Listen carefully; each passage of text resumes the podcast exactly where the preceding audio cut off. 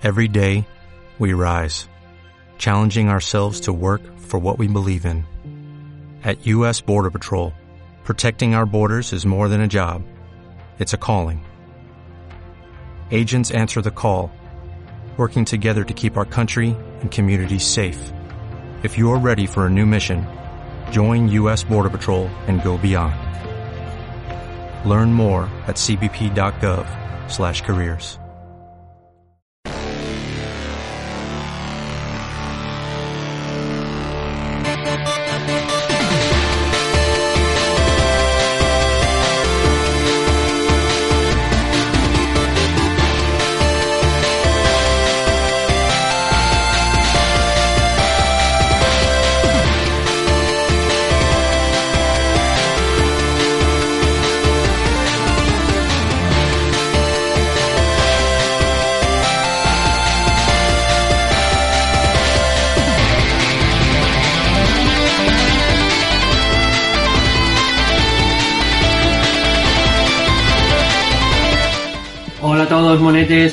Esta semana os traemos una entrevista muy, muy especial. Pues como bien sabéis, nosotros en Isla de Monos estamos especializados en, nos estamos especializando, mejor dicho, en lo que es el, desarrollo indie español, que es básicamente uno de nuestros campos predilectos y le solemos dar preferencia siempre incluso a títulos AAA. Y en este caso me he traído podría decir al autor, a la mente detrás de al productor, al, al, al, diseñador, a todo. O sea, es que es, es, prácticamente un hombre total que está llevando a cabo, a cabo un proyecto.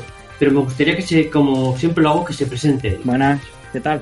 Hola. Pues, nada, soy Carlos Zamora, conocido como CZ Zuaga en las redes. Y estoy desarrollando Lords of Exile. Seguramente muchos lo conozcan y otros no. Seguro, seguro que habrá poca gente que no lo conozca, al menos seguidores nuestros, porque la verdad es que Lord of Exile eh, yo te llevo siguiendo desde, no sé si enero, febrero, prácticamente cuando ya empezaste con el proyecto en serio y lo cierto es que ha ido subiendo, subiendo, subiendo hasta que un día me meto en Twitter y de repente veo, veo que está el Kickstarter como tal y digo, qué, qué locura, ¿no? Porque cuando ves que algo evoluciona, que has ido viéndolo poco a poco, porque al principio publicabas cosas muy pequeñitas, eh, cuando ya toma ese cuerpo me hizo, me hizo mucha ilusión, no te, no te voy a engañar. Y lo primero que me gustaría preguntarte es, ¿cómo te viene a la idea este proyecto? ¿Cómo me viene la idea? Uf, pues, a ver, mm, tiene una historia larga porque realmente el proyecto, mm, digamos que empecé a hacer prototipos en el 2017, que, que ni siquiera era Lords of Exile, era un prototipo de un juego distinto, era una especie de contra. Y, fui dándole forma y demás y hasta el 2018 no, no decidí tirarle para la parte de Castlevania. O sea, hasta ahí ni siquiera no tenía nada, que ver con este juego, pero ya mm, funcionaba. Y me, me, enganché, vamos, al juego este de Al Curso de Moon, que muchas veces lo comparan con el curso de Moon, porque es que al principio sí que realmente, recuerdo que lo estaba jugando la 3DS y dije, ostras, pues por aquí sí que le podía tirar y empecé a avanzar un poco, a desarrollarlo así como una idea de como un proyecto, vamos, para mí que tampoco era algo serio. Y avanzando, avanzando, empezó a gustar a la gente bastante. Hasta que, vamos, a día de hoy ya el juego ha pasado por tres motores distintos. Ha pasado por Godot, ha pasado por, por Unity, ha pasado por Game Maker. Y, y un juego ya que, hostia, que tiene cuerpo.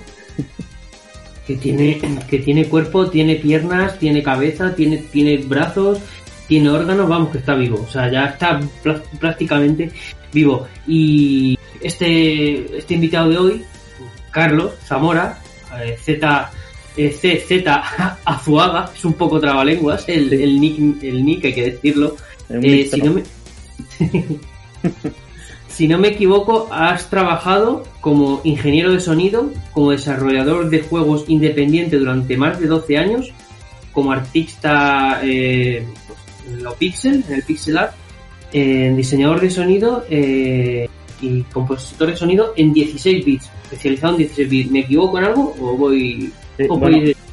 más, más, o menos, ingeniero de, de, software. Ese es el trabajo que yo tengo a diario. O sea, como mm. pago la factura. Sí de ingeniero de, de, software. pero es diseñador de sonido sí es algo que es verdad que me lleva gustando muchísimos años. Me, me gustan los sintetizadores y, y, me gusta hacer música también desde hace una barbaridad de años. De hecho, son más. O sea, no, no sé cuánto, pero desde que tenía unos 15 años así me, encanta la música y, y, hacer sonidos también. Y el tema de los juegos, pues igual, ahí sí que más o menos 12 o 13 años, sí es verdad, pero siempre ha sido mmm, juegos, juegos para mí. Siempre he hecho prototipos, o sea, desde muchas cosas, he hecho prototipos en plan AAA también. Y nunca, realmente nunca he querido hacer de algo un juego comercial, porque tampoco he querido dedicarle el tiempo que conlleva hasta hoy. Vamos, este juego sí es verdad que digamos que se me ha ido un poco de las manos y al final ha acabado siendo lo que es, pero realmente al principio era uno más. Claro, claro. También tengo que decir que bendita ida de manos, porque la verdad es que el título tiene una pinta, perdona que te lo diga, pero cojonuda. En el sentido de que antes has comentado que tenía eh, reminiscencias al curso de Moon, es cierto. Entonces, por ende, y también me gusta que seas sincero, porque otros desarrolladores son, por así decirlo, más herméticos y no suelen decir sus influencias tan a la ligera. Tú has dicho cursos de Moon, lo has dicho tal cual, y también has dicho Castlevania o Castlevania. Me imagino que especialmente eh, los de 8 bits y en concreto el tercero, el Dracula Curse. Mm, realmente el juego, si lo juegas, es, mucho más Revenge of Shinobi que un Castlevania.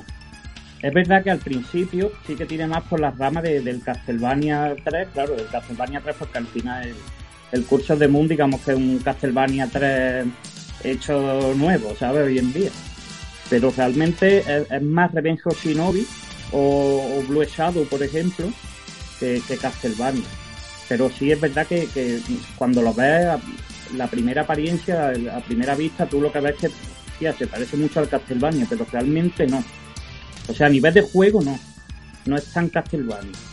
Uf, pues eso, eso, me estás poniendo los dientes largos. O sea, claro, podríamos decir que si esto, esto fuese un libro, la portada sería un curso de Moon o un, un Castlevania 3, pero lo que es el contenido debe más de, de pues como Revenge of Shinobi. Uf, menuda, menuda combinación más explosiva. Sí, claro. De hecho, el tema de la, de la colaboración de Yuzo Koshiro y, que a él le guste también el proyecto viene de ahí. El juego es, muy Revenge of Shinobi. Tiene tiene un montón de, Es que no te podría decir tampoco una referencia. ¿Conoces Shovel Knight? El de Jazz Club. Sí, sí, Ese sí, juego está construido, no, no de un juego. O sea, está construido a base de, de un montón de referencias de juegos antiguos. De, obviamente por gente que controla y que sabe lo que hace. Y de, de todos esos juegos, pues es verdad que han conseguido sacar un, uno propio. Algo original. Mm. Y este juego, claro. digamos, de que destaca un poco por eso, porque bebe de muchos sitios. Si, si miras bien el juego, puedes encontrar guiños de, de contra, de los contras de NES. Puedes encontrar guiños a la, a la saga Shinobi, tanto al, al, Shinobi 3 como al evento Shinobi, a Hagane, que era un juego también en plan al, al Shinobi 3, eh, al Blue Shadow también un montón de guiños, guiños ya muy, directos porque es verdad que ese juego me encanta. Y, y, no sé, un montón más. Es que a, a la saga de Street of Rage. Mm. La verdad es que sí. A Blasphemous, ¿sabes? De ahí un guiño por ahí a Blasphemous, que es el, el, ataque en caída, el ataque en picado, que también eh, está inspirado en el Blasphemous porque es un juego que me encanta y creo de que eso lo hicieron bien hecho. El ataque en caída me encantaba visualmente más que jugando, me encantó y dije, hostia, digo, voy a intentar hacer algo parecido. Y, y, vamos, de hecho ellos cuando lo vieron me lo dijeron, me dijeron, oye, este ataque y nada, y lo, lo, hablamos y demás, y al final le gustaba, es que está guay, realmente está muy bien implementado en el gameplay. El otro día mismo estuve hablando con, con, el, con el level designer del Blasphemous y me lo decía, decía, hostia, tío, me encanta lo bien que ha implementado en el gameplay, el, en el diseño de niveles, el tema de, del ataque en picado. Sí, sí, o sea, yo la verdad es que el juego, el juego lo, estuve viendo y tal, me parece, vamos, me, me encanta, porque se le ve, creo que tú lo has explicado muy bien, es un juego muy ecléctico. Es como, la, en cierto modo, la arquitectura y el arte romanos. Es decir, la arquitectura y el arte romanos cogían un poquito de los etruscos, cogían un poquito de los griegos, cogían un poquito de los germanos, cogían un, y al final construyeron eh, una arquitectura, o hicieron una arquitectura y una pintura propia que, que, que, es, que es totalmente reconocible, pero en base a, como te he dicho, a saber lo que hacían, es decir, coger un poquito de aquí y de allá, construir con, con inspiraciones, al fin y al cabo, eh, caminamos a hombros de gigantes no vamos a inventar la rueda cada dos por tres. Y me gusta que, que, hayas hecho esa, explicación porque vamos perfectamente. Y otra cosa que también has respondido, aunque quiero que me la confirmes, es el hecho del, motor del juego. ¿El motor del juego es Game Maker el actual? Sí, el motor del juego ahora mismo es Game Maker. Ha pasado por tres motores por tema de que, como te digo, que al principio no era un proyecto un proyecto destinado a no sé, destinado a, a ser un producto comercial y al principio pues a mí con lo que estaba haciendo en Unity me bastaba. Mm, cuando ya empezó a tomar más cuerpo, sí es verdad de que para probar algunas cosillas que tiene el Godo, como tiene el renderizado del Pixel Perfect, pues me encanta porque se queda muy retro, muy como las consolas antiguas, no, no lo deforma y tiene un rendimiento para estos juegos que está bastante bien. Y lo probé, o sea, por probar el motor, empecé en el, Godo. Y después ya, sí es verdad que ahí me, me topé con que había un montón de gente que me preguntaba cada día de que cuándo iba a salir el juego en Switch o en PS4. Y claro, yo ahí, aquello se me escapaba de las manos. En Godo sí es verdad que no podía. De hecho, los publishers cuando cuando iban llegando al principio me preguntaban que si tenía pensamiento de moverme a Unity o a, o a GameMake. Después de ahí me fui a Game a, perdona, me fui a Unity otra vez y, no me convencía cómo iba el juego en el motor. Y al final, pues sí, hoy en día sí que está en GameMaker por el tema de que me gusta cómo va y además es flexible para el tema de los porteos. pues claro, esa es otra cosa que suele que suele ocurrir en el desarrollo independiente. No sé si te la Fight and Rage un beat'em up. Ah, ni idea. Bueno, pues. es moderno. Soy muy de, de juego antiguo, ¿sabes? Sí, es, es moderno, pero bebe de todo lo retro. Es un juego de 2017 de un desarrollador. Pues, es, igual que tú, en el fondo, es decir, es prácticamente. Tiene un músico de cabecera que es eh, Gonzalo Varela, pero básicamente el juego lo ha hecho el entero y es un beat'em up que, Ah, sí, bueno, sí, soy, soy, conozco al desarrollador, vamos, muchas veces y es verdad de que hablamos, es como, es como el Street of Rage, ¿no? Claro, sí, es una mezcla de muchas cosas, Sebas. Eh. Sí, sí, conozco al desarrollador, de hecho. Un uruguayo que es un, a mí me, parece, me parece un auténtico genio, una genialidad lo que ha hecho, y le pasó un poquito lo, mismo que a ti, eh, lo sacó solo en PC, pero al final se le fue tanto de las manos que al final ha terminado saliendo para todas las consolas. Y rara era la ocasión que no le concedían una entrevista como la que hoy te estoy concediendo a ti, en la que no le preguntaban por una versión de Switch. Entonces tú en ese aspecto te has curado en salud, has dicho, vale, pues ya la anuncio, ¿no? Sí, sí, sí, sí, no hay problema. El tema de la versión en Switch, siempre hay ahora que valorar quién es el que la va a hacer. Pero vamos, que para, para la release no solo va a estar la versión de Switch, seguramente van a estar las otras, pero como es algo que todavía no puedo confirmar, porque la versión de Switch sí es verdad que yo sí la tengo a la mano, pero mm. claro, las otras no. Entonces, en una campaña aquí Kickstarter sí es verdad que tienes que tienes que ofrecer lo que tú puedes, lo que tienes a la mano de, poder ofrecer, si no, no, no lo deberías de poner.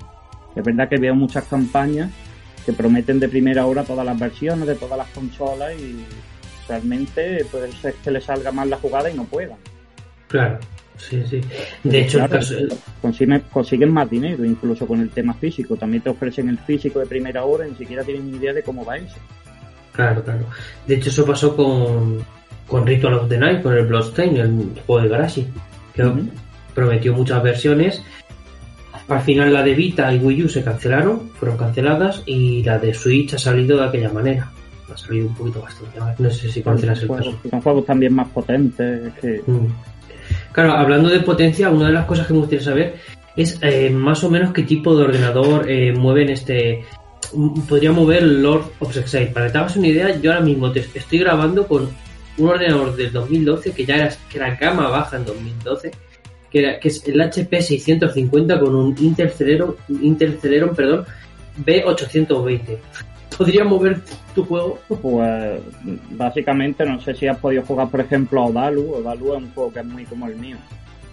Odalus eh, es una maravilla, sí. Lo puedo jugar perfectamente en mi computadora. Sí, más, o menos es de las especificaciones son las mismas. Mm. Son más o menos las mismas, ¿verdad? Sí. Vale. Eh, otro... pero vamos, Blazing Chrome, por ejemplo, que fue el otro, el otro juego que lanzó el estudio, incluso está por encima del mío, pero más o menos digamos que al Blazing Chrome. Estos son juegos que no, no necesitan recursos para correrlos. porque está en Game Maker, ¿eh? si estuviera en Unity ya sería otra historia. Es que me lo has quitado de la boca porque te voy a preguntar, un juego con Game Maker que me encanta, aparte de Odalus, eh, de, que también es de Joy Master, es precisamente eh, Blazing Chrome, que, es otra obra maestra, que ese, juego es un, es un disparate completo. Sí, sí, a mí me encanta. De hecho, el músico es el que va a participar también en el mío. Si llegamos a 20.000, claro, porque veremos a ver. Hombre, espero que sí. y me gustaría también preguntarte algo, ya quizá algo más, más relacionado con el videojuego. ¿Qué es Lord of Exile? O sea, si tuvieras que definirlo en el sentido de, pues es una aventura de acción 3D, por ejemplo, o una aventura de acción 2D con scroll lateral, ¿qué, tipo de videojuego? Sí, has comentado antes que era como Shinobi, eh, Revenge of Shinobi. Pero, ¿qué siente el jugador o, qué sientes tú al crearlo que, que va a poder sentir el jugador en un futuro? es que de verdad que, cuando hablo de, mi propio juego, yo no, vamos, esto muchos desarrolladores les pasa, cuando te preguntan ¿de qué va tu juego? ¿Cómo es? Te cuesta a ti más trabajo que a nadie de, explicarlo, ¿sabes? Al final, mm, un plataforma de, de acción, de cross lateral, es malo hablar así porque realmente ya lo está, lo está encapsulando ahí, lo está generalizando un poco, pero realmente es lo que es. Y es un juego que se debería de haber hecho en los 90. O sea, el, jugador de hoy que lo va a disfrutar, si está acostumbrado a los Fortnite y a estas cosas, de verdad que el juego no le va a gustar. Pero el tío que, lleva jugando desde los 90 y que le encanta que le encanta la NES, que le encanta la Mega Drive, que disfrutaba con los Street of ese tipo de jugador sí lo va a disfrutar. A, nivel de historia, por ejemplo, este juego no, tiene una historia profunda, no tiene un lore como el Blasphemous, por ejemplo. Pongo Blasphemous de ejemplo porque es, también cross lateral, no sé qué, pero tiene lore y tiene historia. Esto digamos que es más o menos como los juegos antiguos. O sea, la, historia, por ejemplo, mm, se basa en, las en las escenas estas que tiene al principio, en las escenas estas que hay al principio del juego y en las que hay al final cuando las has completado. Están curradas, están chulas, son como de su época y transmiten un montón. O sea, tienen hasta, son un poquito sentimentales, pero por ejemplo a nivel de historia pues no tiene esa profundidad. Muchas veces hay gente que me dice, por ejemplo el otro día, ¿no? Que me decía un, fan del juego, deberías de ponerle, se me ha ocurrido una cosa que podías ponerle un trasfondo, la espada de no sé qué, porque él había visto de que ahora el de World Micromancer, del juego este que han sacado, Hemos hecho un crossover ahí con temas de promo en, el, Kickstarter y ellos han sacado una carta, por ejemplo, de esta que tienen del código QR o el, código IR, que es de la espada del mío, por ejemplo. Y uno lo mm. había visto y me decía, deberías de buscarle el trasfondo de no sé qué, de dónde viene la espada. Y yo pensaba, digo, a ver, digo, que no hay un lore, por ejemplo, con los objetos. Es, es un juego muy de acción. La historia, por ejemplo, es una excusa para, para comenzar la acción, como en los 90 Tú te ponías, por ejemplo, un Steel Rage y o sea, la historia eran de cuatro líneas, aquí sí es verdad que un poquito más, pero eran cuatro líneas y, ya está, y comenzaban las tortas ahí hasta que derrotaba el boss final y ya otras cuatro y, ya acababa y ya lo podías rejugar, ¿no? Pues por ejemplo a nivel de y así.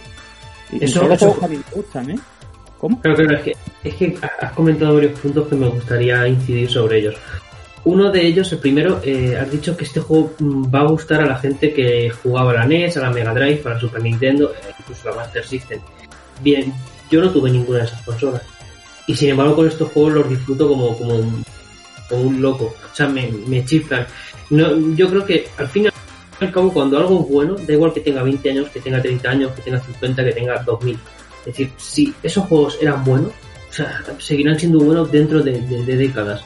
Y, en este caso creo que inspirarse en este tipo de videojuegos es, una decisión eh, aceptada en cuanto a lo que has comentado del lore.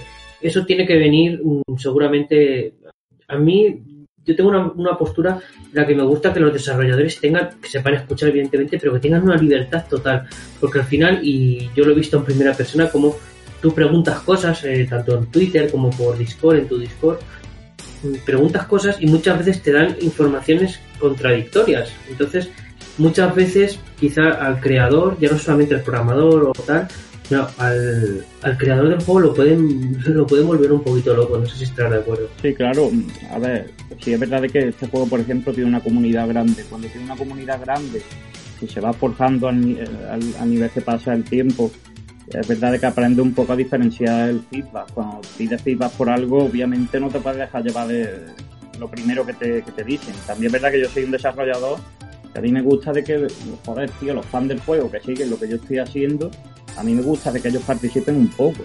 Creo que también les gusta a ellos. Y, no sé, que la gente participe en lo que tú estás haciendo es algo que mola como desarrollador, porque al final es un trabajo creativo y el trabajo creativo es verdad, como el que es pintor, ¿no? Le, le gusta que la gente pues aprecie su trabajo.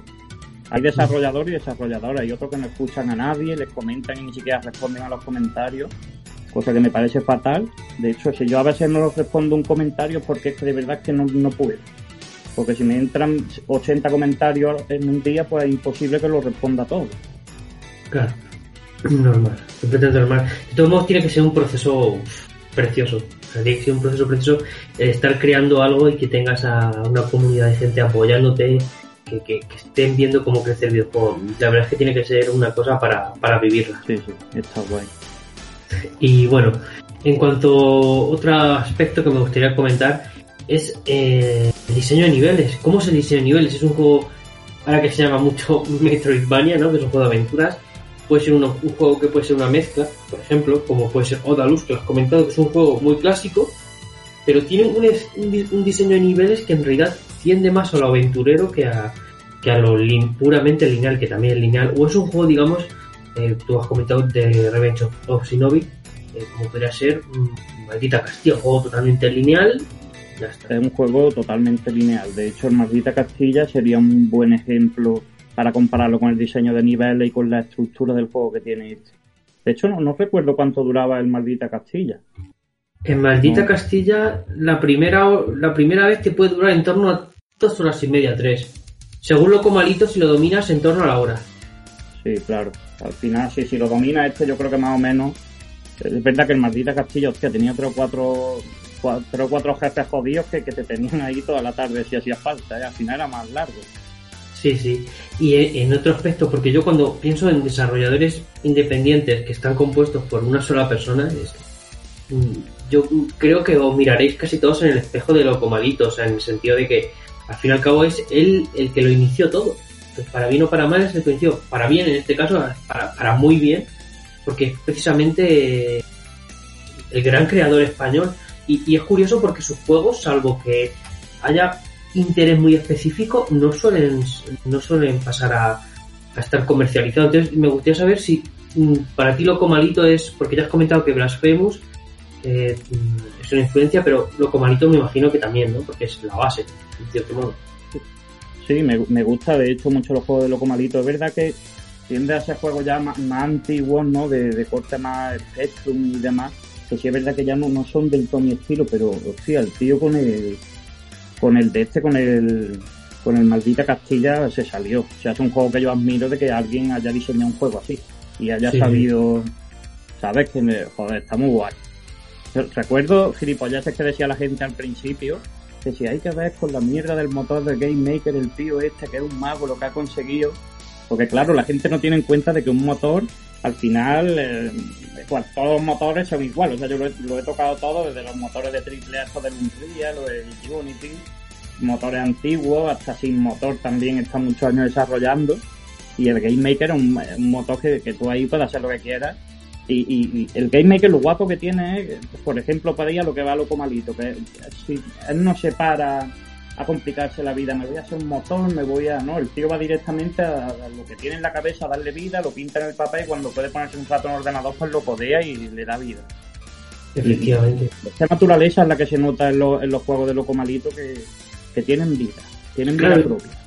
Y ahora que lo comentas, eh, enlazando con ello, ¿cuál es tu modus operandi para trabajar? ¿Cuál es tu método de trabajo? Que yo creo que, que también, también es importante saber cómo te organizas. ¿Lo dibujas en el papel? ¿Tienes algún tipo de mapa conceptual? ¿O directamente trabajas en el ordenador? Mira, yo mi, mi modo operandi, de verdad, más de una vez me han invitado a, a dar charlas, ponencias, incluso para, para jóvenes que están estudiando, ¿no? Que se quieren dedicar a los videojuegos y están pagando una carrera y siempre he dicho que no, porque la forma en la que yo trabajo es verdad que, que, me la he inventado yo y, y muchas veces porque conozco a muchos desarrolladores y siempre me han echado algunos la bulla, mira, es así no se puede, así no sé qué.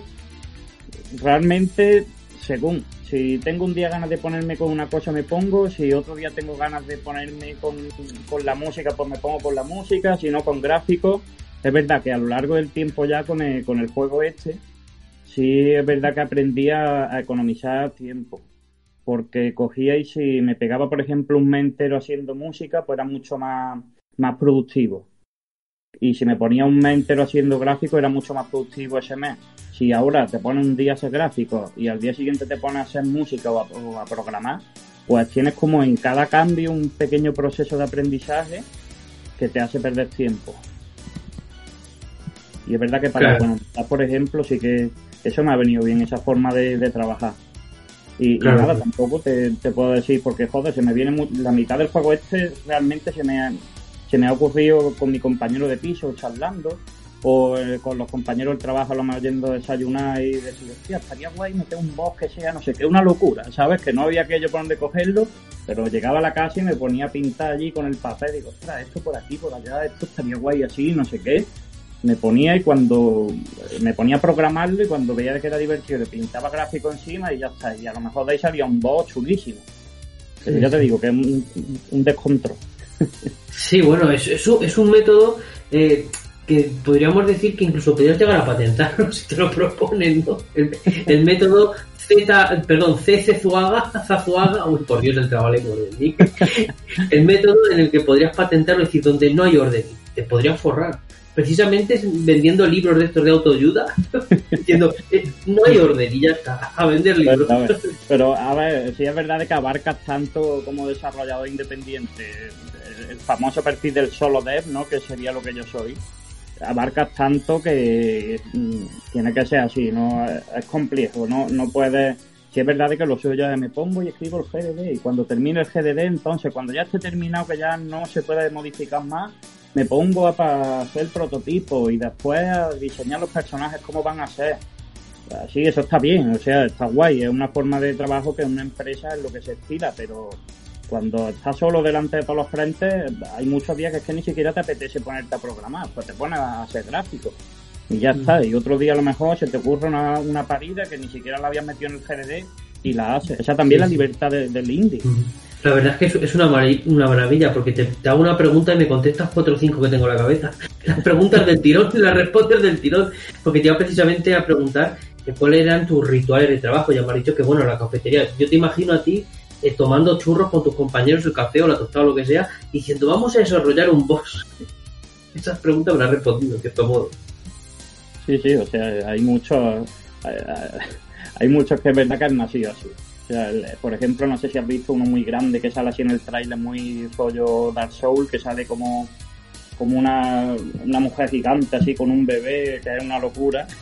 Tiene hasta un cordón umbilical y le va cayendo sangre. Bueno, eso pues de una charla así cada vez se iban turbiando más y joder, al final de, cachondeo con mi compañero de, de, piso, él me decía, tío, ¿tú te imaginas que hace esto así, pero, pero para darle más, para ponerlo más, para que sea más oscuro, y si le pones un bebé en la mano, digo, joder, dice, le falta nada más que el cordón umbilical de verdad, que es que te denuncian por esto, y yo cogí y, me puse en plan cachondeo, ¿sabes? Pero joder, que lo puse en Twitter y todo el mundo se volvía loco diciendo, esto solo tienes que meter, hostia, el cordón umbilical se puede mover así, asado. Al final son cosas que, después la veis y están metidas en un juego de verdad. Sí, sí. La... Está, chulísimo ese del que hablas. A mí tengo que reconocer que me dio un poquito, o sea, me gustó estéticamente, me parece que le pega al juego de, de manera genial, pero la verdad es que es un poco fuerte. Un poco fuerte. un fuerte. Pero, y hablando así de monstruos y demás, mm, ha dicho que el juego no tiene lore per se. Pero bueno, el, protagonista mm, parece un Belmont, porque parece un Belmont de, de la saga Castlevania, ahora me corregirás si me equivoco. Y se llama como Gabriel, o sea, yo cuando pensé, Gabriel, el, del, el, protagonista de los Castlevania españoles.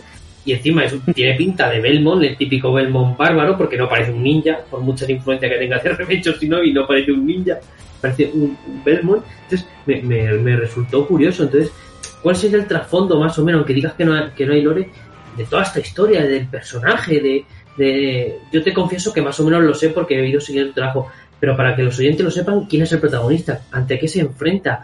¿Cuál es su misión? ¿Salvar a la princesa? Eh, ¿Acabar con el mar? Cuéntanos, por favor. realmente el tema de la historia de, de Sir Gabriel ha ido mutando con los años, ¿eh? Ha ido mutando con los años hasta que han empezado a ver samuráis por el juego, no, sé por qué, pero me molaban un montón. Y claro, y tuve hasta que cambié un poco cuando iba a empezar el Kickstarter. Digo, va, samurai, la gente va a preguntar, incluso la descripción ya te habla un poco de que está en tiempo de guerra y de samurai. Eso fue justo antes de empezar el Kickstarter, porque en la página web sí es verdad que no lo así. Mm. Eh, toda la historia del tío este, a mí se me ocurrió viendo la película de Drácula Untold. No sé si la has visto. No la he visto, no te voy a engañar. una versión de, una de las películas de Drácula, que es rara, que a nadie le gusta, pero sí, a mí me encantó. Es muy de acción y me gustaba mucho como salía al principio, que era una adaptación de la novela de Bram Stoker, pero la cambiaban un poco. Y, y el tío, pues, mm, su mujer moría y se volvía, digamos, malo, ¿no? Pues yo al mío pensé de ponerle como que el tío como que como que se queda maldito porque le matan a la mujer. La mujer la mata el tío este malo, el mago este que se ve en alguna de las escenas del juego, y en la ilustración de la portada. Sí, sí. Y se queda, digamos, maldito de, la ira. Y toda su cosa, pues ya por el juego, al final la típica trama de un juego de los 90. O sea, alguien le hace una putada, el tío está jodido, ¿sabes? Busca venganza ahí por el juego hasta que mata al malo. Esa es la trama del juego. Claro, como por ejemplo Doom, a Doom, el, el Doom Slayer, o el, antes conocido como Doom Guy, el juego de Doom, le matan a su mascota al conejo y se pilla un berrinche que dice, hasta que no acabe con todo vosotros no, no voy a parar. Y precisamente eso, precisamente eso, queda maldito de ira, de ira de, de decir, habéis matado a mi conejo, pues en este caso habéis matado a mi mujer. Claro, en, la película esta de Drácula, por eso el tío este sale mucha sangre en el juego. El tío, si te fijas, va cogiendo corazón. El Sir Gabriel este, la, la vida, que esto se le ocurrió al, desarrollador de Ameca School, el desarrollador de Cyber Shadow, me lo dijo un día por privado y me dijo, hostia, tío, le puedes poner corazones que latan así para que tenga más que ver con la historia del juego, no con el, integrar el gameplay con la historia. Hostia, yo tengo una idea ahí y me encantó y le metí los corazones y se queda muy guay el tema de que es como que está maldito, digamos, de la sangre y la... Es como en la peli, en la peli el tío este realmente empieza a beber sangre y necesita sangre para vivir, está como bajo una maldición. Hmm. De hecho, ahora que lo has comentado el tema de que se llama Sir Gabriel y el, Lord of Shadow, ¿no? Pero que, sí, si no me equivoco, se llama... Claro, yo es que no... Ya te digo que yo no juego a juegos de 3D. Y hmm. este tío se llama Sir Gabriel porque me gustó mucho de que en la película de de Van Helsing, el tío se llama Gabriel y me encantaba como el, malo decía Gabriel, no sé qué. Digo, hostia, tío, es súper gótico y está muy guay. Y le puse Gabriel por el tío del Van Helsing. Y, tengo un colega que trabaja en, en Nubi Monreal, que lo conocí por un grupo de Telegram, el tío es súper super majo, ¿sabes? Y, había estado trabajando en el, de hecho había estado trabajando justo en ese Castlevania, en el Lord Shadow y me lo dijo, dice, hostia, tío, es que no sé qué, y se llama Gabriel, digo, tío, digo, me está diciendo esto, yo no sé ni de qué me está hablando, o sea, sé que hay un juego que se llama Castlevania Lord of Shadow, pero ni siquiera sabía que el tío se llamaba Gabriel y la pinta que tenía. Y me lo dijo, dice, míralo, se llama Gabriel, no sé qué, digo, pues es, pura, ahí sí es verdad que es pura casualidad, ¿eh? Sí, sí. Bueno, pues otra pregunta que me ha respondido de manera perfecta. creo que vamos a ir terminando la entrevista y me gustaría que, que, ahora mismo vendieras tu producto, es decir, o que lo presentaras de forma definitiva para nuestros oyentes. Es decir, ¿por qué tienen que comprar los, los eh, perdón, hoy, Lords of Exile? ¿Por qué, ¿Por qué la diferencia del resto de videojuegos que están en el mercado para que te apoyen en el, kit, en el Kickstarter? ¿En qué se diferencia? Pues mira, todos los años mm, salen un montón de Metroidvania de hecho, por eso yo, una de las cosas por las que yo no le tiré por el lado del Metroidvania es porque necesita un, conocimiento de diseño de niveles que la mayoría de la gente que desarrolla esos juegos no lo tiene. Y no suele salir bien. Entonces, realmente al año salen muchísimos Metroidvania. Y esto, digamos que es un juego rollo Seven ¿no? y hasta la fecha yo todavía no he jugado ninguno desde que sacaron el último. Hmm. O sea que por eso yo creo que el juego le gusta mucho a la gente también, es algo que lo hace un poco especial. Y por otro lado, joder, el tema de las ilustraciones que tiene, a ver, yo sí es verdad que soy un solo desarrollador, pero el juego sí es verdad de que si sale bien lo del Kickstarter, ya va a tener un cartel detrás que, que mola, que es de gente ya que entre los músicos, la, música de Yuzo Koshiro, que al, que es fan de estos juegos, o sea, le flipa. La música de, del, compositor de Blazing Chrome, del compositor de, de Cyber Shadow. Eh, el tema también de las ilustraciones del juego y todo el arte que tiene que ver con el juego ya para a nivel de los concear, de las ilustraciones, de todo lo que los rodea, que también molan estos juegos, ¿no? De ese tipo de, de cosas. El tío es, joder, el, el, ilustrador se ha currado la mayoría, creo que se ha currado más de, de 60 trajes del Street Fighter 4, ¿eh? Y la mayoría de las ilustraciones que salen en el juego. O sea, que es verdad que el juego lo estoy haciendo yo, pero lo que rodea un poco al juego sí es verdad que es muy pro. Está guay. Es un juego que mola. Vamos, yo si si alguien hiciera este juego, yo lo, le, pondría para tener que Kickstarter o sinceramente lo compraría porque me gustaría. Claro, es, que es, que ese es precisamente el caso. Que yo tengo que reconocerte que yo con estos juegos tengo un problema y es que luego suelo poner para la clave en Steam, pero me lo termino comprando eh, otra vez en GOG, si está disponible en GOG, y me lo termino comprando en PlayStation 4, que son y si sale, yo que sé, en otro launcher, en la Epic, también me lo termino comprando. Porque, mira, te voy a poner dos ejemplos. Uno, eh, Hollow Knight. Hollow Knight eh, yo me lo compré en PC, no estuve en el Kickstarter porque en esa época, bueno, me pillé en la universidad y no estaba muy atento al desarrollo de videojuegos independientes. Me lo compré en Steam por 15 euros. Me lo compré en GOG por otros 15 euros. Luego me lo compré en una rebaja de PlayStation 4 eh, por unos 7 euros, pero es que luego también me lo compré en físico para PlayStation 4 que ya fueron otros 30 euros. En total me, me habré gastado más de 60 euros. Solamente en Hollow Knight. Y en el caso de, de Fight and Rage, el de Sebas, el desarrollador uruguayo, eh, otro, otro, exactamente, Sebastián, otro tanto. Es decir, me lo he comprado en huevo, me lo he comprado en Steam y me lo quiero comprar en PlayStation 4.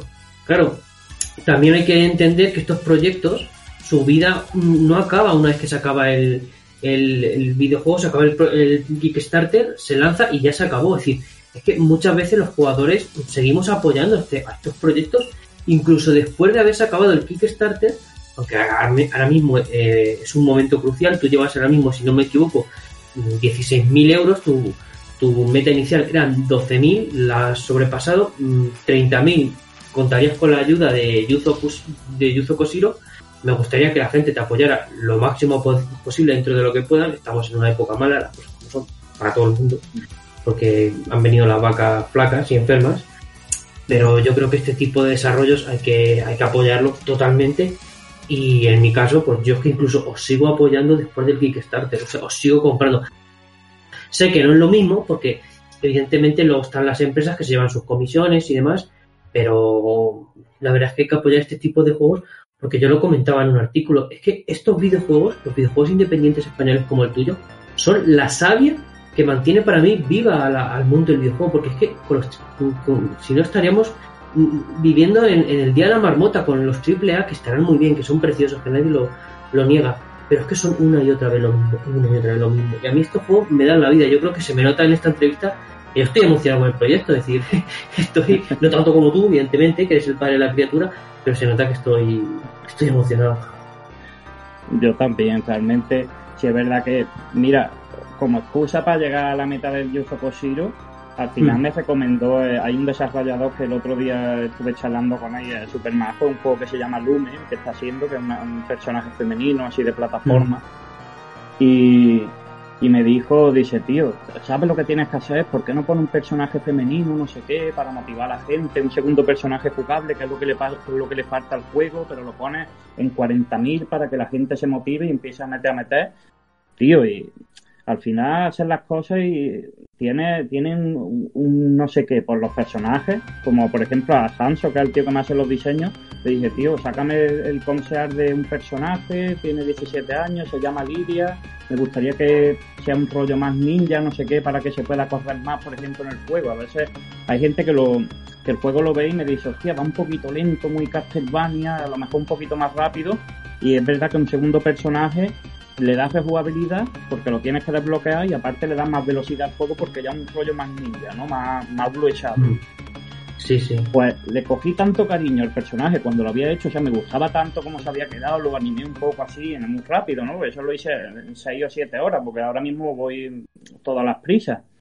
Pero, joder, tío, me gustó tanto el personaje, el fondillo que le habíamos puesto, ¿sabes? Cómo se nos había ocurrido las armas que iba a tener y cómo se iba a comportar que dije, mira, tío, yo paso de 40, es verdad que un personaje sale caro y en tiempo, no en costes de tiempo y seguramente había que echarle algo de dinero. Y dije, mira, lo voy a poner en 26 y lo intento de colocar a ver si conseguimos llegar hasta antes de la mitad de, del músico. Porque, joder, es que, es que eso, es que te emocionas con los juegos, sobre todo cuando lo has hecho tú, ¿verdad? Que yo dije, vamos, me da igual hasta incluso perder dinero, no sé qué, pero este personaje me encantaría que estuviese en el juego. Eso es algo que una empresa AAA, como tú has mencionado antes, nunca va a ser, nunca se va a emocionar con un personaje. Si no es para rentabilizarlo, no lo va a meter. Exactamente, y cuando las grandes empresas ofrecen productos diferentes, como te sonará, bueno, Death Stranding, te sonará de Kojima, que es un juego Sí. indie, entre comillas, aunque tenga grandes eh, estudios detrás y demás, el apoyo de Sony. O sea, si haces algo diferente, te, te matan, te matan, literalmente te ponen en la picota y te dicen, este juego no vale. Entonces, mm, no sé, me- estos juegos para mí me dan la vida. Y en cuanto a Liria, lo que estás comentando, mira, yo tengo que decirte una cosa. A mí el personaje de Liria, el concept art, me encanta. Me encanta porque es una mezcla entre... ¿Te suena a Rydia de Final Fantasy IV? Seguro que la conoces. No, no me Pues suena. Ri- Rydia es un personaje de Final Fantasy IV, es una niña que luego va creciendo y se forma parte del equipo. Me recuerda mucho a Rydia de Final Fantasy IV. Pero lo que es el sprite in game me parece un disparate de lo bueno que, que es cómo se le mueve la, col- la coleta ¿Te, conforme te ha gustado? Pues, hostia, al principio no, pensé, digo, joder, la gente lo va a entender, le va a gustar porque están acostumbrados solo a ver al personaje, al Gabriel, y digo, veremos a ver si, si a esta tía no, no la van a tragar, ¿sabes? No, no, no. O sea, a mí me encanta. De hecho, con- conforme se le mueve la coleta, que el spray que se le mueve, lo que estaría bien, a lo mejor es demasiado, que se le moviese un pelín la falda. Es decir, el efecto del viento, que se le moviese un pelín la falda, que le hiciese una ondulación, los pliegues de la falda, ¿sabes? Eso yo creo que dejaría el personaje ya. Pero, o sea, perfecto ya está, pero estaría plus con, plus con perfecto, o sea, sería una locura. A, a mí me, me encanta, además tiene un, un tono que es azulado, Sí. totalmente distinto al de Gabriel, que es un, es un rojo así anaranjado intenso. Me, me- vamos, creo que me encanta. Vamos. O sea, conforme la sigo comentando, Es que si te das cuenta, está todo pensado, porque si te das cuenta, el Gabriel es como un naranja más rojo y, y este es el color que lo complementa bien, que es el azul. Entre los dos se llevan genial. Y me encanta por eso, porque hacen mucho contraste y se complementan. Realmente hasta en el color los dos personajes se complementan. Eh, ¿Por qué no está animada la falda? Pues porque con tan pocos píxeles a veces sí es verdad que te puede romper un poco el spray. Mm. Estuve un rato ahí intentándolo, sí es verdad que yo he tenido para animar ese spray una hora. O sea, lo que tardé en, en animar el pelo y ya está. Ya te digo que ahora mismo vuelvo a prisas total.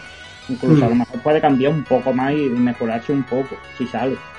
Ahora mismo todo lo que tengo en el Kickstarter realmente es solo para que se pueda ver lo que hay, pero realmente muchísimas cosas de ahí van a cambiar. Incluso si ves la hacha esta, por ejemplo, las guadañas que tira con gravedad, esas, por ejemplo, ni siquiera están hechas. Eso es un spray que está ahí dejado de... Ya te digo que, vamos, eh, poniéndole cariño a las cosas, se nota cuando un juego es lo que sea, es loco malito. Cuando tú le pones cariño a algo no vas por el dinero es cuando sabes las cosas que a la gente le gusta. Creo que este juego también está funcionando entre el público por eso. Y yo no sabía, o sea, un juego que está funcionando en el público mientras se hace.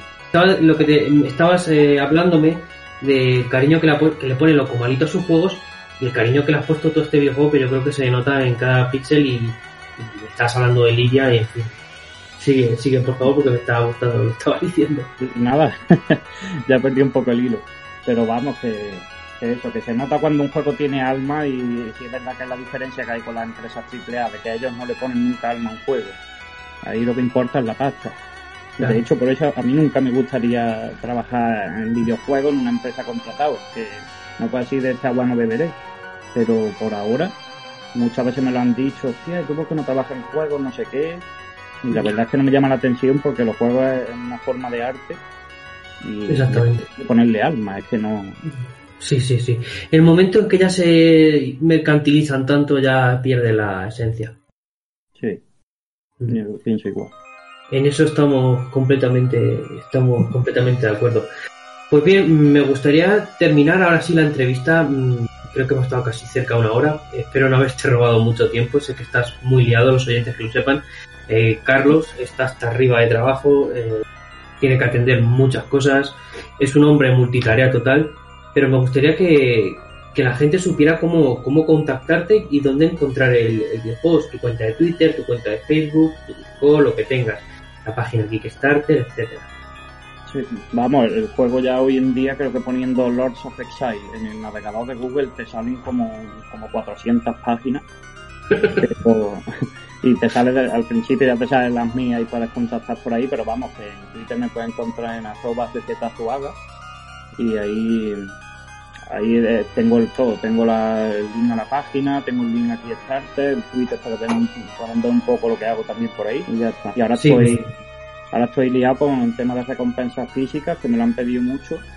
Y un poco se ha sido ahora el tema de las recompensas físicas porque es un poco delicado para el tema de los envíos y demás. Y bueno, he podido contactar con una empresa, me, me echan un cable con el tema de los envíos, así que estoy preparándolo y van a ser unas cosillas muy chulas, unos puzzles 3D, o sea, unos puzzles, pero unos, como unos cuadros pixel 3D que en la campaña de Blasphemous lo habían puesto y me, lo ha comentado Mauri hoy, hmm. de que ellos habían estado usando esos cuadros para, para la campaña y que eso lo había hecho y me ha encantado, o sea, lo he visto y me ha encantado, incluso me han, me han dejado a ellos de meter ahí las, las demás cosas, una camiseta, el juego físico que lo voy a voy a sacar yo una tirada de juego físico por mi cuenta solo para PC y, ya está y lo voy a meter también en la recompensa. Creo que eso también le va a gustar mucho a la gente porque es que de verdad que me lo han pedido un montón. Parece de que la, la gente que les gusta los juegos retro le, encanta el, retro y el coleccionismo de, cosas físicas y de merchandising es que va de la mano. Efectivamente sí, sí señor. A los que nos gusta lo retro no, no gusta comprar juegos en físico es más, yo tengo Maldita Castilla en físico y Super Idol de lo maldito en físico. O sea, y si sale un Lost of, Exile en físico, tanto en Kickstarter o como si luego posteriormente sabes que los videojuegos cuando adquieren cierta autoridad, las publishers muchas veces se encargan de sacar versiones físicas como ocurrió con Hollow Knight. Pues también me la compraría sin ningún problema.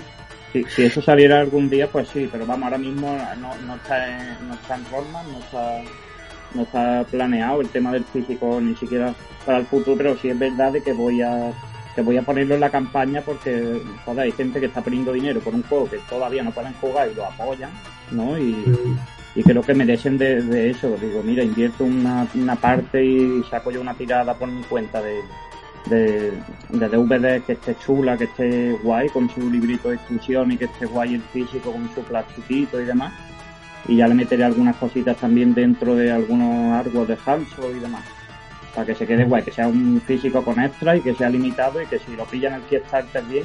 Y, a ver, como es una tirada, si me sobran, espero que no, pero si me sobran algunos, pues los tendré que vender de alguna forma luego. Tú, tranquilo, tú tranquilo que si te sobran los vas a vender. claro.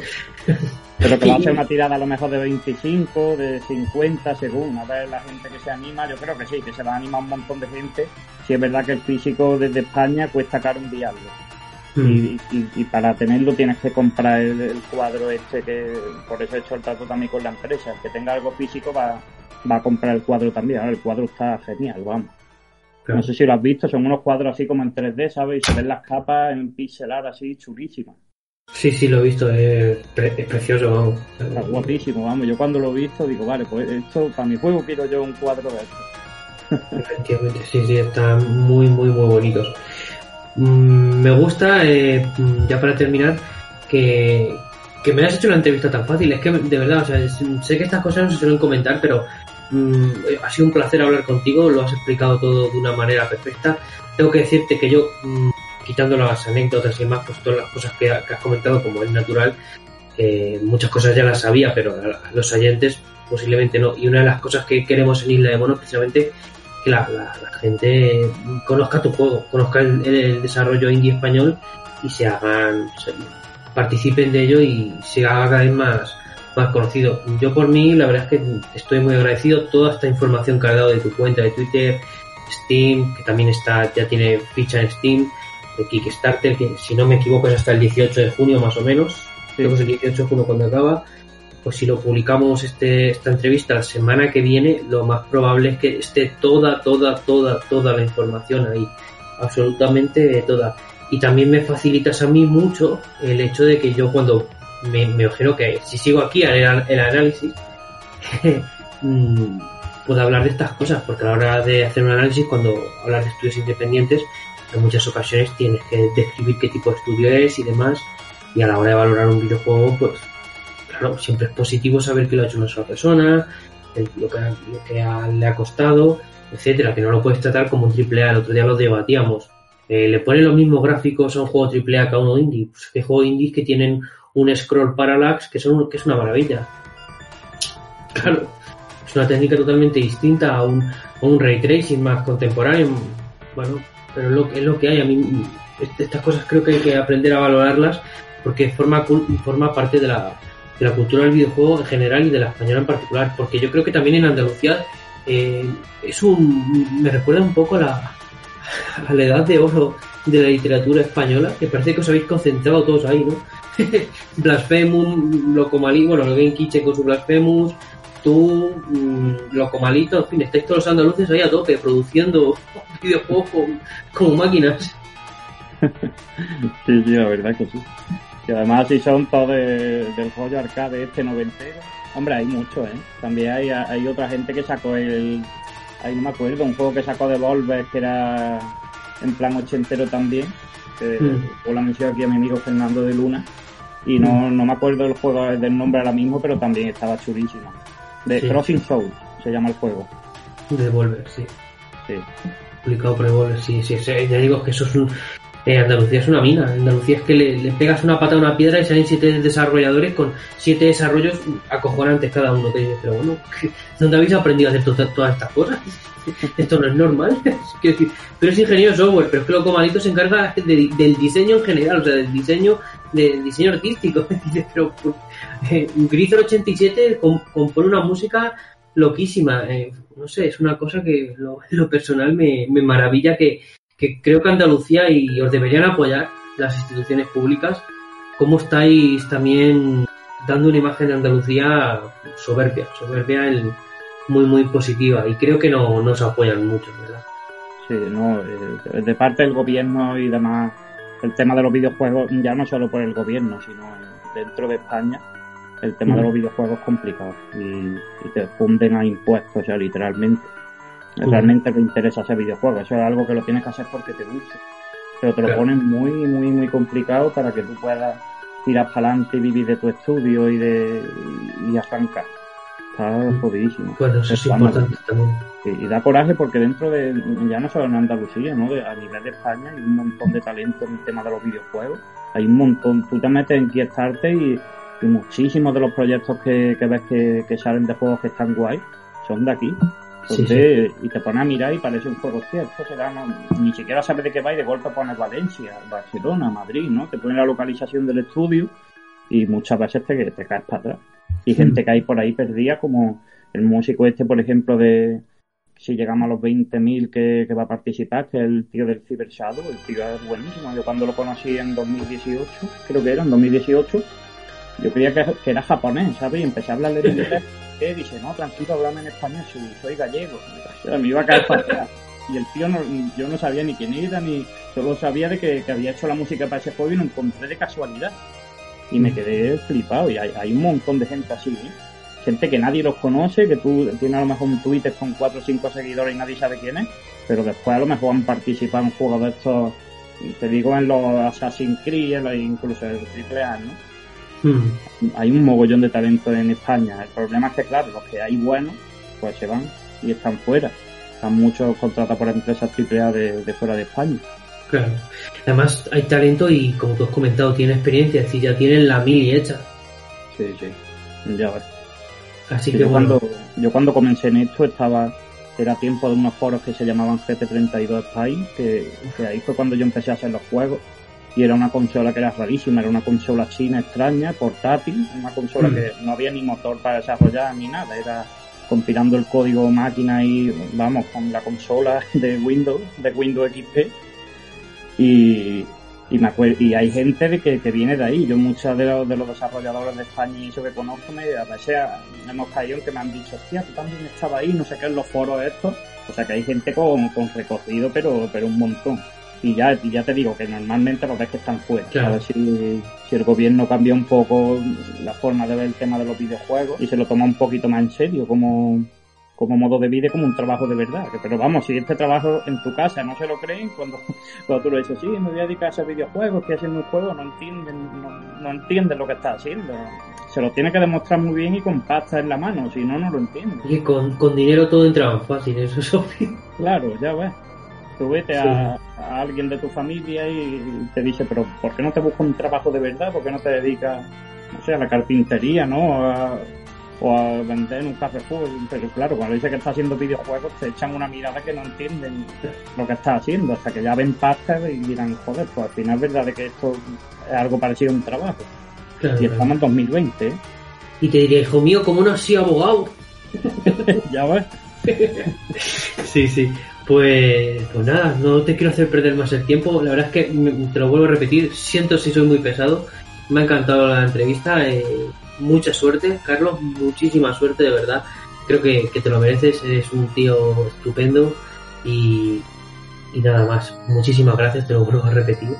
Y estamos aquí para, para lo que dices, según necesitas que te hagamos unas impresiones de un juego o, necesitas del juego, en este caso el tuyo, si necesitas, yo que sé, cualquier cosa, cuenta con nosotros ya y estaremos aquí para, para, para bueno, para publicitar todo tu trabajo y para darlo a conocer, porque es que es así. Y evidentemente si haces un mal trabajo, también te lo digo, lo vamos a decir, vamos a decir, el juego no, no está bien, no está bien, no, Carlos lo ha hecho mal. Pero sí, en un, en un principio, ya te digo, vamos a tener, tu juego lo vamos a cubrir si no hay ningún tipo de problema y intentaremos dar el trato más justo, que el trato más justo muchas veces es tratar al videojuego como se merece No decir es muy bueno porque sí y o es una mierda porque sí, no. Y yo te puedo asegurar que puedes estar tranquilo que, que en algún momento tienes alguna build o algo que digas, mira chicos, quiero mandársela a la prensa. Le echéis un ojo, le hacéis unas impresiones, nosotros te la echamos. Y lo decimos claramente, pues mira, esto es una build que nos ha mandado Carlos, muy temprana, lo que sea. Eso no, lo, cualquier cosa nos, nos vas diciendo. Vale, pues nada, y muchas gracias a vosotros. El tema de, el tema de las builds es verdad que es algo complicado porque sí que es verdad de que cuando un juego tiene, tiene esta visión desde fuera, ¿no? Que se le ve así y ya tiene como digamos un, un nombre. No, no, es una buena idea sacar una build temprana porque la gente no, la, no lo suele entender. Puedes devaluar mucho el juego, sacar una demo que no deberías de haber sacado. De hecho, por eso ahora mismo no, no había una demo en el Kickstarter. Claro. Sí, sí, lo que, lo que comentas necesita trabajo y, y, que sea algo pulido, que sea muy fiel al juego que hace. Claro, eso que comenta le pasa hasta los triple A. Le pasa hasta los triple A. Sí, sí, es un gran error de marketing hacer eso, o sea, porque te, te, puede salir muy cara la broma, ¿sabes? Mm. Bueno, pues muchísimas gracias, Carlos. Y hasta aquí la entrevista, chicos. Ha sido un placer estar aquí con, con Carlos Z, perdón, CZ Aguaga, creador de Lord of Exile, solo dev, desarrollador en solitario que está creando un videojuego como Lords of Exile, como ya os he dicho, que es maravilloso. Y nada, nos vemos en las siguientes entrevistas. Muchas gracias. Hasta luego.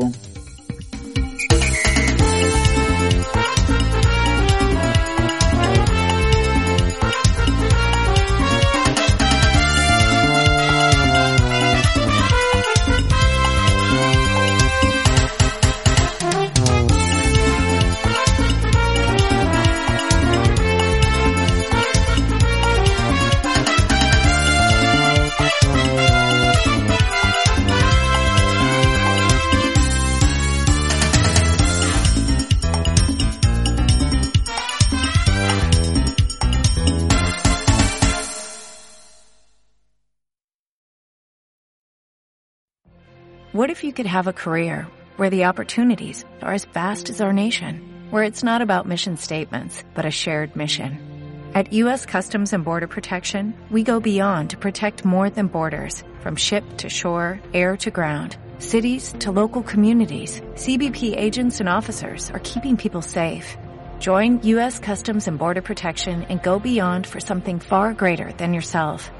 Learn more at cbp.gov/careers.